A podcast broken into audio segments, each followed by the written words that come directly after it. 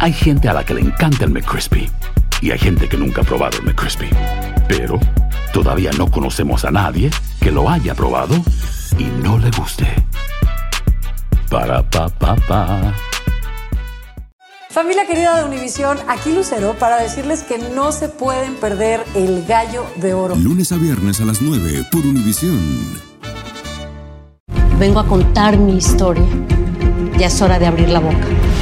En boca cerrada. Escúchalo en tu plataforma de podcast favorita. Bienvenidos al podcast de Noticiero Univisión Edición Nocturna. Aquí escucharás todas las noticias que necesitas saber para estar informado de los hechos más importantes día con día. Es lunes primero de mayo y estas son las principales noticias. Vientos de 45 millas por hora levantaron el polvo de los campos hacia una autopista de Illinois causando un choque múltiple que dejó al menos seis muertos y 30 heridos. Una espesa bruma amarilla tapó completamente la visibilidad a los conductores. Falsas alarmas y pocas pistas rodean la intensa búsqueda del hombre que mató a tiros a cinco hondureños en Texas tras pedirle que no hiciera disparos en el patio de su casa reabren carreteras en San Fernando, Tamaulipas, que fueron bloqueadas tras violentos enfrentamientos entre sicarios de los cárteles del Golfo y Nueva Generación. Comienza la edición nocturna. Este es Noticiero Univisión Edición Nocturna con León Krause y Mike Interiano. Amigos, muy buenas noches. Empezamos con un trágico choque múltiple en Illinois causado por una tormenta de polvo tremenda. Hay al menos seis muertos y unos 30 heridos. Una enorme nube amarilla cubrió un tramo de dos millas en la autopista I-55, dejando pues sí, a ciegas a decenas de conductores que terminaron chocando. Así es, León, y todas las muertes que han ocurrido fueron en los carriles de rumbo norte. Algunos socorristas inclusive tuvieron problemas para atender a los afectados porque la bruma pesada les irritaba sus ojos. Enrique García Fuentes nos tiene más detalles. Decenas de conductores no podían creer que una colosal tormenta de polvo y arena, aparentemente proveniente de los cultivos cercanos, cubría por completo la autopista Interstal 55, una de las más concurridas en el área de Springfield, Illinois. De repente, fuertes ráfagas de viento azotaron la carretera provocando un verdadero caos que terminó con el choque de entre 40 y 60 vehículos de pasajeros y 30 de transporte comercial. Estas imágenes captadas por uno de los choferes muestran el incendio de dos enormes camiones de carga que ardieron en llamas como consecuencia de los choques. En este momento tenemos reportes de que al menos 30 personas han sido trasladadas a hospitales de la zona y que hay muchas personas fallecidas, decía esta tarde el vocero de la Policía Estatal de Illinois. Uno de los automovilistas involucrado en este percance describe lo que vio. I would say we probably heard about 10 different um, tanks exploding. It felt like a war zone. Las autoridades confirmaron que por ahora el balance es de al menos seis personas muertas. Todas ellas viajaban en algunos de los vehículos que chocaron violentamente entre sí en los carriles del sentido norte de la autopista. La causa de los choques fueron los fuertes vientos cruzados que atravesaron la autopista dejando sin visibilidad a los choferes. Algunos testigos del incidente dijeron que nunca antes habían visto una tormenta de polvo y arena de esas magnitudes. Decenas de bomberos y patrullas de la policía de Illinois y de los condados Sangamon y Montgomery acudieron para auxiliar a los automovilistas y pasajeros de los vehículos implicados en los accidentes. Expertos dijeron que el área donde se produjo la tragedia tiene muy pocos árboles, el terreno es muy plano y las ráfagas de viento alcanzaron las 45 millas por hora, lo cual favoreció la formación de la potente tormenta. Impresionantes imágenes. Enrique, ¿se sabe cuándo se reabrirá la autopista? Vemos que hay camiones todavía inclusive a tu espalda. En efecto, les informo que tanto la policía estatal como las autoridades de dos condados al sur de Springfield, Illinois, esperan reabrir esta autopista en ambos sentidos mañana por la tarde. Regreso con ustedes a los estudios. Gracias. Y luego tenemos este video de un testigo que captó el momento justo en que un potente tornado volcó un auto por los aires y arrojó escombros por toda una autopista en Palm Beach, en Florida. Uno de los conductores resultó con heridas leves cuando dos vehículos que se dirigían hacia el sur volcaron por esa tormenta. El tornado formó parte de una serie de fenómenos meteorológicos severos que azotaron Florida durante el fin de semana.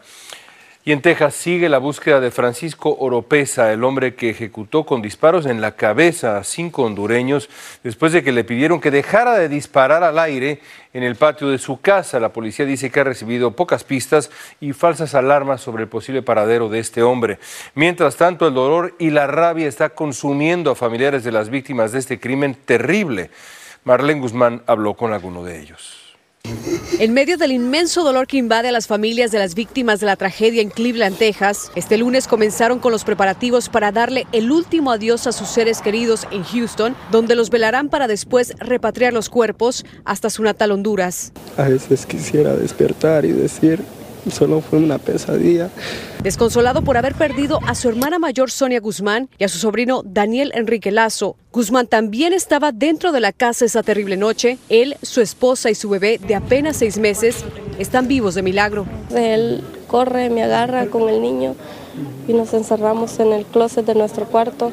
Se cubrieron con cobijas dentro del closet, aterrorizados, temiendo lo peor, mientras escuchaban la ráfaga de disparos. Eran 15 personas dentro de la casa conviviendo como comúnmente lo hacían. Entre los sobrevivientes también está Jefferson Rivera, quien logró escapar, pero no sin antes enfrentarse cara a cara con el tirador. Me dice, te voy a matar. Primero te mato yo. Le dije, agarré el machete que estaba en mi mano y se lo aventé porque estamos a una distancia como de 3 metros. Se lo aventé con toda mi fuerza. Él solo se lo hizo así, se lo cambió, se lo tiró y me hizo un disparo. El Servicio de Inmigración y Aduanas confirmó a Noticias Univisión que habían deportado a Francisco Oropesa en cuatro ocasiones, en marzo y septiembre del 2009, en el 2012 y la última vez en julio del 2016. Oropesa había estado tras las rejas en el 2009 por manejar bajo la influencia del alcohol. Donde él todo el tiempo andaba en su carro, andaba para arriba y para abajo tomando. ¿Por qué no lo hicieron antes? Autoridades recibieron múltiples pistas este día, rastrearon las áreas, sin embargo no han tenido éxito hasta el momento. En Houston, Texas, Marlene Guzmán, Univision. Y expertos dicen que recientes tiroteos contra personas que tocaron puertas o abrieron autos por error se debe a varios factores, entre ellos la fácil disponibilidad de armas y los conceptos equivocados sobre leyes de autodefensa. Y lo atribuyen también a una creciente sensación de los estadounidenses, mayormente republicanos, de que su seguridad se va deteriorando y afirman que el móvil de estas agresiones repentinas es principalmente el miedo. Vamos a la frontera porque ningún riesgo ni esfuerzo logra frenar el cruce constante de migrantes indocumentados de México a Estados Unidos. En las últimas 24 horas fueron detenidos 1.600 personas en el cruce de Matamoros a Brownsville. Varias lo hicieron desafiando las corrientes traicioneras del río. Cientos más esperan en México la oportunidad de hacerlo en medio de precarias, precarias condiciones de verdad. Galo Arellano tiene más. La llegada masiva de inmigrantes a la ciudad fronteriza de Brownsville, Texas, ya es evidente se los puede ver por todas partes, sobre todo en el centro de la ciudad. Muchos permanecen dentro de la estación de autobuses. Otros en la acera esperan ansiosos reunirse con sus seres queridos o recibir ayuda social. Se ha colapsado un poco acá, somos muchos migrantes que hemos llegado. Yo entré por la cita de la CBP One, gracias a Dios, digamos que algo legal. ¿Dijeron la entrevista de miedo creíble o pasó por la frontera indocumentado? Pasé indocumentado por la frontera. Solo la semana pasada, 15.000 inmigrantes habrían cruzado ilegalmente el río cerca de Brownsville. Una gran diferencia de los 1.700 que entraron las dos primeras semanas de abril. Yo vengo a sumar aquí a este país, yo vengo a trabajar, a luchar por mi familia, que la dejé, la dejé del otro lado en Venezuela. Los dramas y las necesidades que aquí se viven son abrumadoras. Muchos no tienen un techo donde dormir, otros se han separado porque llegaron juntos en familia a la frontera, pero terminaron separados y se están buscando el uno al otro. Desde que nos entregamos no la, no la he visto e incluso logré salir hoy pensando que ya haya salido y no ha sido así. He intentado, estoy intentando en muchos términos de dar con ella. Daniel García dice que escapó de la guerrilla colombiana. Tuve que sacar, salir de mi país, a mi hijo lo han matado y la guerrilla nos robó las elecciones. Somos un grupo activista, derrotamos el narcoestado. Los albergues están repletos y se está poniendo a prueba los servicios sociales de la ciudad. Entramos ilegal, pero a la vez para poder estar aquí fue algo legal porque nos, nos quitaron todas las huellas. Desde Brownsville, Texas, Galo Arellano, Univisión. Estás escuchando la edición nocturna de Noticiero Univisión.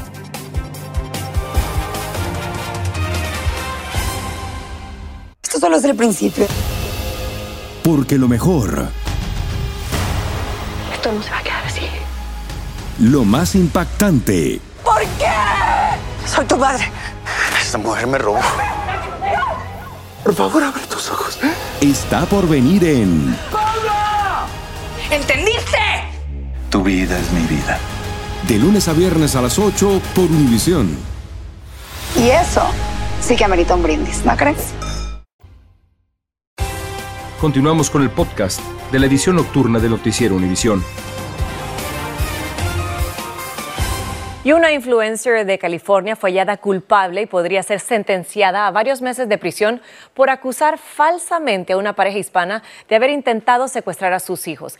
La mujer no solo los denunció, sino que subió su versión de los hechos y su acusación a las redes sociales. Vilma Tarazona nos cuenta la verdad de todo lo que ocurrió. Kathleen Sorenso, con millones de seguidores en sus redes sociales, fue encontrada culpable de hacer una denuncia falsa contra esta pareja hispana, Sadie Eduardo Martínez, en Petaluma, California. Sorenso apareció con este video en sus redes sociales y detalló, según ella, el supuesto intento de secuestro de sus dos hijos pequeños por parte de los esposos Martínez mientras estaba de compras en esta tienda Michaels. Monday, like I said, my children were the um, targets of attempted kidnap. We went to Michael's craft store just to run a few errands. El video con las alegaciones de Sorenso se volvió viral. Sadie Martínez y su esposo Eduardo negaron rotundamente las acusaciones. Dijeron que creen que fueron motivadas por su origen hispano. She wanted a stronger following. She was looking for, you know, content for her fame and her her income. Um, and at our expense. La fiscal distrital del condado de Sonoma, Carla Rodríguez, nos dijo que entiende los sentimientos de los Martínez. Es un caso muy importante porque ah, hay, do- hay dos personas inocentes y uh, ah, que la pública sabe que son inocentes.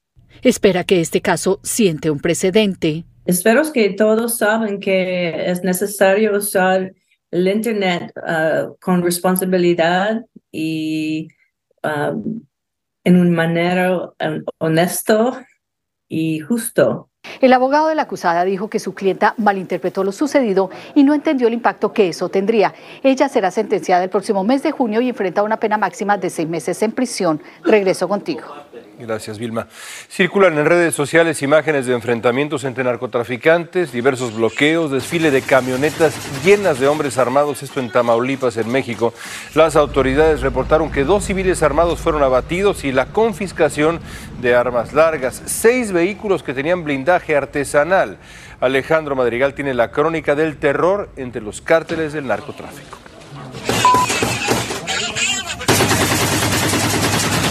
Es el poder de fuego en Tamaulipas, donde diversas facciones del cártel del Golfo enfrentaron una presunta invasión del cártel Jalisco Nueva Generación. Se dejaron ver más de 40 camionetas con hombres armados en el municipio de San Fernando, la puerta a la frontera con Reynosa y Matamoros.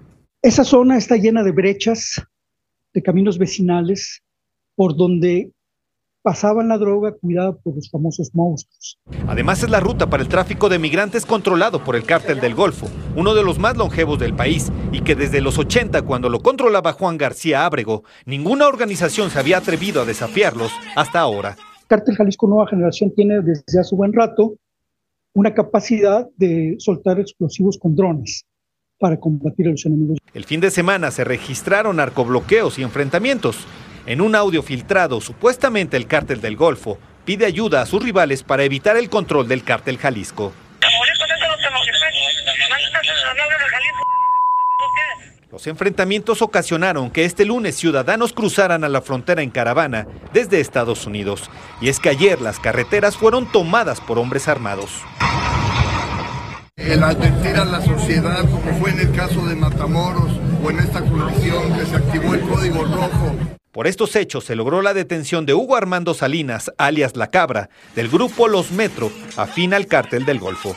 Dos sicarios fueron abatidos y se aseguraron seis camionetas con las siglas del cártel Jalisco Nueva Generación, la organización de mayor crecimiento en este país, según el gobierno de los Estados Unidos. En Ciudad de México, Alejandro Madrigal, Univisión.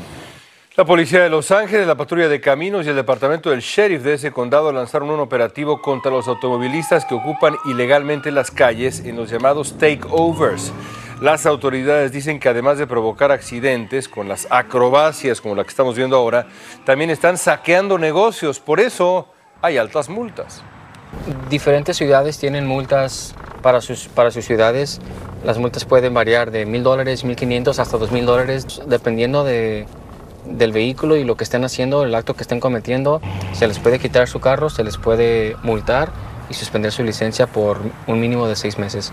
Las autoridades dijeron que bajo su política de cero tolerancia, el simple hecho de observar takeovers o transitar por la zona es ilegal. Un juez de Arkansas ordenó a Hunter Biden, hijo del presidente Biden, que en junio responda a preguntas sobre sus finanzas como parte de una disputa por la manutención de un hijo. En septiembre, Hunter Biden le pidió a un juez que le rebajara los pagos a la madre del niño porque cambió su circunstancia económica, pero la madre pidió que detengan a Biden en desacato por no entregar documentos de sus negocios en el extranjero. Y la policía de Indianápolis busca a tres delincuentes que chocaron una camioneta robada contra una armería y se fugaron con bolsas llenas de armas de fuego. El chofer estrelló tres veces el vehículo contra la puerta y uno de sus cómplices, como vemos en pantalla, rompió los vidrios y en apenas 40 segundos huyeron con el botín en un camión que los esperaba. Y la ciudad de Nueva York ha añadido una nueva arma a su arsenal de lucha contra la delincuencia, los famosos AirTags de Apple. Y es que según datos de la policía de Nueva York, los robos de coche aumentaron un 19.4% en el Bronx y 11.4% en toda la ciudad de Nueva York respecto al año anterior. Y por ello, para combatir este delito, las autoridades junto a la Asociación para una Nueva York Mejor van a donar 500 dispositivos para los residentes. Ahora, usted puede adquirir uno por 29 dólares y su uso, la verdad es que es muy sencillo. Coloca usted el AirTag en su vehículo y de esta forma siempre va a estar localizable a través del famoso teléfono celular ingresando a la aplicación Find My y ahí le va a mostrar en tiempo real dónde está su automóvil y de esta forma estará ayudando a la policía a encontrar su coche en caso de robo. Por cierto, yo tengo uno aquí en mi identificación de Univision que siempre se me pierde. Continuamos con el podcast de la edición nocturna de Noticiero Univisión. El gobernante venezolano Nicolás Maduro repudió la licencia de Estados Unidos que autoriza a la empresa Citco a negociar con la Asamblea Nacional electa en 2015, de mayoría opositora para el pago de la deuda de Venezuela. En la celebración del primero de mayo en Caracas, Maduro añadió que la licencia es una burla y una bofetada a la Conferencia Internacional sobre Venezuela celebrada en Bogotá. Y la corona que certificará a Carlos III como nuevo rey eh, británico será uno de los objetos más apreciados, evidentemente, durante la ceremonia de consagración como rey. Así es, y el cetro, que está repleto de piedras y metales preciosos y de muchos millones de dólares. Y es un valor histórico incalculable, como nos cuenta María Antonieta Collins.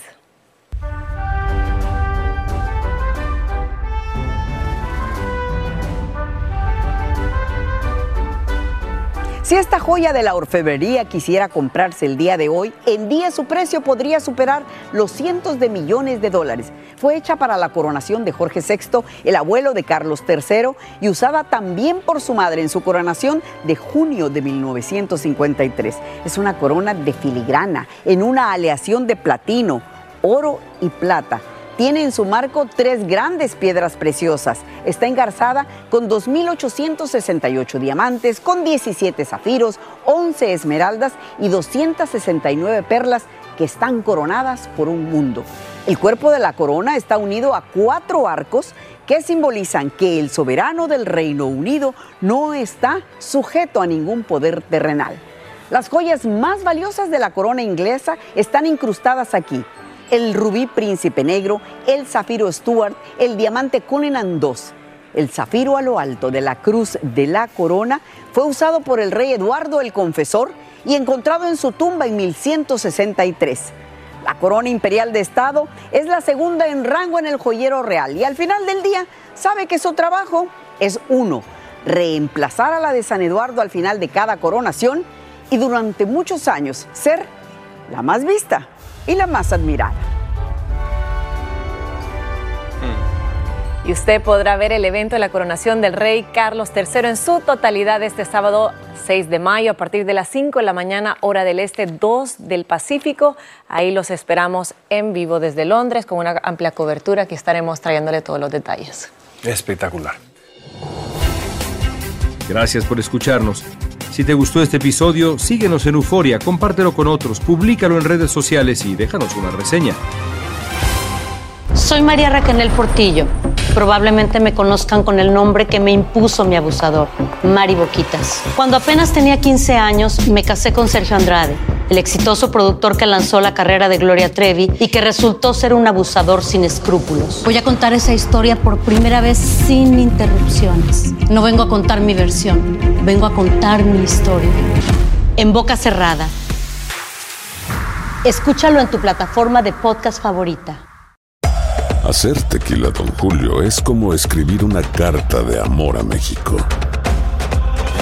Beber tequila, Don Julio, es como declarar ese amor al mundo entero. Don Julio es el tequila de lujo original, hecho con la misma pasión que recorre las raíces de nuestro país. Porque si no es por amor, ¿para qué? Consume responsablemente. Don Julio Tequila, 40% alcohol por volumen, 2020. Importado por Diageo Americas, New York, New York. Esto solo es el principio.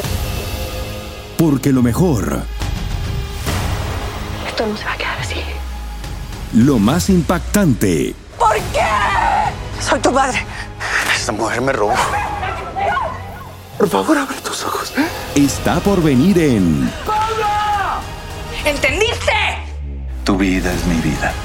De lunes a viernes a las 8 por Univisión. Y eso sí que amerita un brindis, ¿no crees?